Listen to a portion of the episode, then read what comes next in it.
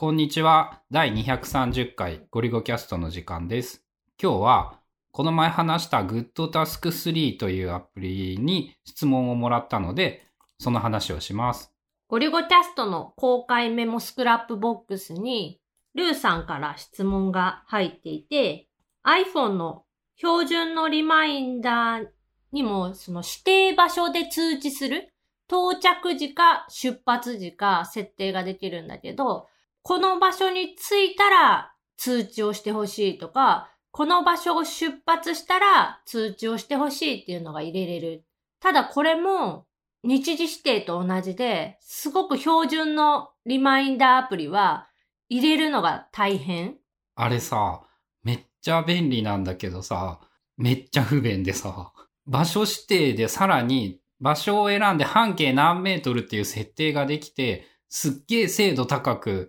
もうかつてはさ、入ってもなんかうまく動かないみたいなイメージ多かったんだけど、今やほぼ完璧に動作してくれるんだけど、場所の選び方を地図を動かしてピンを立てるってことができないんだよね。名称を検索するか、多分住所を入れるかでしか、今のところその指定場所を指定できなくって、で、例え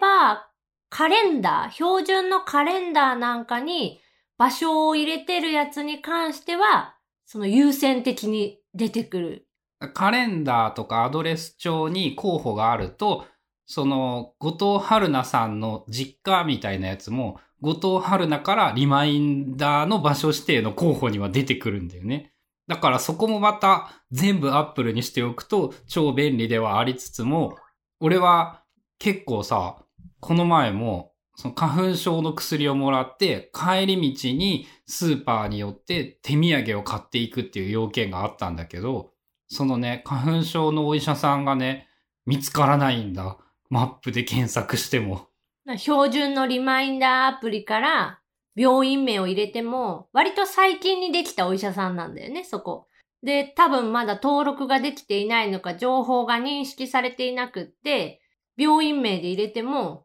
出てこない。で、とどうした？当然住所なんて知らない。今回は地元感満載のテクニックで、隣の病院の名前を知っていたので、隣の病院を場所にして、半径をその50だか100メートルぐらいにして、そこを出発した場合に、そのアピタに行くっていう通知を送ったことで、ちゃんと病院に着いた上で、病院から帰る時に通知を送らせるっていうことには成功したけど、まあ、それはもう今どれだけそういう細かいテクニックがあったんだっていうぐらいやっぱ複雑になっちゃうよね。で、その点、GoodTask3 っていう、まあ、タスク管理というかリマインダーアプリは、場所の指定が地図上でここっていうそのピンを動かすことが自分でできて、だか最悪名称もわかんない、え住所もわかんない、でも地図さえわかってここっていうのが選べれば設定はできる。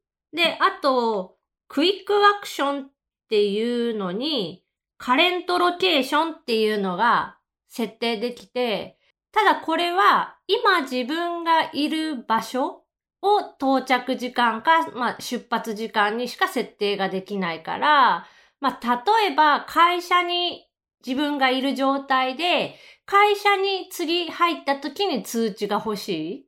例えば明日出勤してきて、会社に入った時にだけ通知が欲しいみたいなのだったら、割と簡単にワンボタンで設定はできるかなっていう。それ以外に関してはやっぱ、むしろじゃあ標準の方がいい可能性はある？いや、でもピンで打てないとかを考えると、GoodTask3 のメリットはあるかな。割と多いかなって思うのが自宅と勤務先と駅ぐらいなような気がして、駅が簡単にできるかどうかとかは割と重要な感じなんだけど。なんかね、そのよく使う場所みたいなのは、プラスボタンがあるから多分使って、あんま使ってないからあれなんだけど、追加ができそう。あ、じゃあ、超えるね。そのリマインダーを。クっていうので、駅と、まあ、会社と自宅と、まあ、あとなんかっていうので登録をしておいて、その中から選ぶみたいな感じにすれば、そこまで手数は多くなく、そういうリマインダーが登録できるようになるか。そんな感じはする。そしたらだいぶいいね。なんか、言ったらさ、リマインダーをさ、快適に、場所指定を快適に使うためだけでも、そのアプリは結構ありな感じだね。あの地図のね、ピン動かせなかったっていうのはね、結構ビビったっていうか、マジかよって思ったよ。あれね、動かしたいよね。うん。なんか、その、アップル的に、こう、多分嫌いなんだろうなっていう感じはするんだけど、動かしたいよね。どう考えても動かしたいよね。長押しでさ、そこにピンを落とすとかさ、こう長押しでピンを動かすとかさ、こうちょっと違うんだよっていう場合に、住所なんて知らない確率高いもんね。今時ね、住所でこの場所を認識するってなかなかなくって、カーナビとかでも名称検索で、勝手にカーナビがその名称と住所をこう紐付けてルート案内してくれるとか、ほんと個人宅で、かろうじて住所は使うけど、それ以外はもうありえないよな。春菜はさ、その位置情報系はやっぱ使う頻度が少ない。少ないね。例えば、このスーパーにしか売ってないものを買いたいみたいなものは超、、超レアだよな。そうあるもんではないね。そういうのは場所指定で入れてたりはするし、あと、ここに行った時に、ついでにこの用事とこの用事とこの用事ができるみたいなのは、まとめて設定したりもするけど、それもまあ、稀。少なくとも日常的に使うものではない。で、グッドタスク3で、まあ一番気に入っているのは、これまあ iOS アプリだから iPhone でも使えるんだけど、iPad で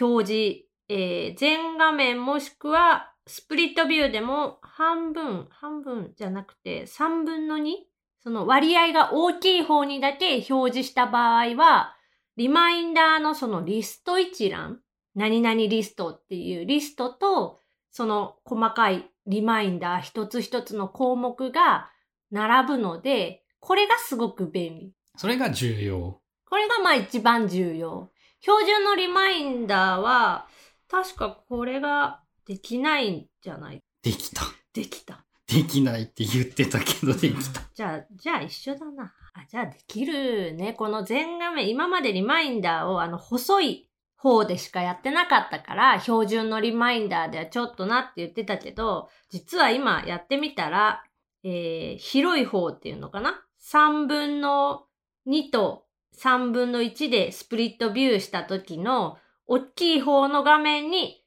標準のリマインダーアプリを出すと、リストも出た。出ました。春菜がやりたかったことの9割はこれ。その、とりあえず思いついたことは、まあ、あの、音声入力とかで、リマインダー、標準のその、一番ベースになる標準のリマインダーのリストの中にどんどんどんどん追加されるわけ。10も20も30も。で、そこから、これはメモ。これは買い物リスト。これはやることリストというか、まあ、これのやることみたいなので、振り分けをしたいのね。で、振り分けするのに、リスト一覧が出てると、そこにピュッピュッピュッってドロップ、うん動く動かすだけで済むから、すごく楽、早い。まあ、それがしたかったんだけど、実は標準のリマインダーでも、まあ、普通にできるわっていうことが今判明し、今ね、今ね。喋りながら触ってみたら今分かった。うん。あれ、グッドタスク3の話、全部いらんくなったやんっていう。で違うよ。もともとはその位置情報の話だから、位置情報のに関しては、この標準のリマインダーでは、ちょっとできないことができるよっていう。春菜的に重要だったかっていうと、今のでだいぶ、あれ、どっちでもいいんじゃねってなったんじゃないかっていう。うん。他に何が良かったのかな？そのリストが表示できるのと、それ以外に。スマートリストとかがあるっていうのはいいって言ってた。ああ、そうだね。そのリストを実在するリストっていうの？その特定のリストを名前つけてこう新規でリストを作らなくっても条件を保存しておくとその条件に合うやつだけを表示してくれるっていう機能があってそれがスマートリスト。今ってさ、アップル標準の写真アプリとかでもスマートリストみたいなやつあるやん。撮影の機材とか日にち時間指定して、それを表示するっていう。あれ、iTunes をどっぷり使ってた人は、そのイメージが結構強いと思う。あれで Apple はスマートリストって好きだなっていう。だからそのスマートリストが、えー、グッドタスク3にはできる。標準リマインダーはもちろんできない。で、オムニフォーカスとかも確かあって、オムニフォーカスはむしろそういうのがいっぱい作れることが売りやね。でも、オムニフォーカスはどうしてもなんか難しいというか、わかる。見た目なのか、機能が多機能すぎてなのか、ちょっとうまく表現はできないけど、一時期ずっと使ってたことがあるけど、どうしてもその習慣づかないっていうか、なんかね、沼のような深さがあってね、リマインダーみたいなその、とっつきやすさに比べると、ハマれば、ハマる人にはがっつりハマるんだろうけど、やっぱ、良くも悪くも多機能すぎる。かゆいところにも手が届くがゆえに、機能が細かすぎて、こう使いこなすのがちょっと大変みたいなのがあって、その点、グッドタスク3は、ある程度その標準のリマインダーよりも多機能だけど、オムニフォーカスよりかはシンプル。まあ、なんか、ちょっと便利に、スマートリストができるようになって、クイック入力ができるようになったリマインダーってイメージだよね。で、一番大事なところが、標準のリマインダーを、その吸い取ってるわけじゃなくて、相互にやり取りができる。グッドタスク3で追加しても、標準リマインダー上で変更が加わるし、完了したら消えるし、で、逆も当たり前でリマイン、標準のリマインダーに入ったやつはそのままグッドタスク3に表示されるし、で、それが春菜的になんで重要なのかっていうと、Apple Watch からリマインダーに登録することが割と多いとか、リマインダーアプリで見ることもまあまああるから。そうどっちもから見るから、その吸い出し、吸い取り系のタスク管理アプリはダメで、標準リマインダーからその自分のアプリに読み込んでたら、勝手に完了かもしくは削除しちゃうっていうアプリが多くって、そのアプリはちょっと苦手。つまり、やっぱり、まあ大体 Apple で統一しておくと便利なことが多いっていうところにもう一回戻ってくるんだよね。で、用途によって、そのスマートリストで確認したいような内容とかは、グッドタスク3上で見た方がいいし、そうじゃないもうシンプルな、例えばリマインダーにある買い物リスト、買い物中に見るだけなら、普通に標準のリマインダーアプリから見た方が簡単。あ、それはその Good Task 3だと手数が増えるの？感覚的なもの。まあ、アプリのその位置例えば、今もう、グッドタスク3は iPad でしかメイン使わないから、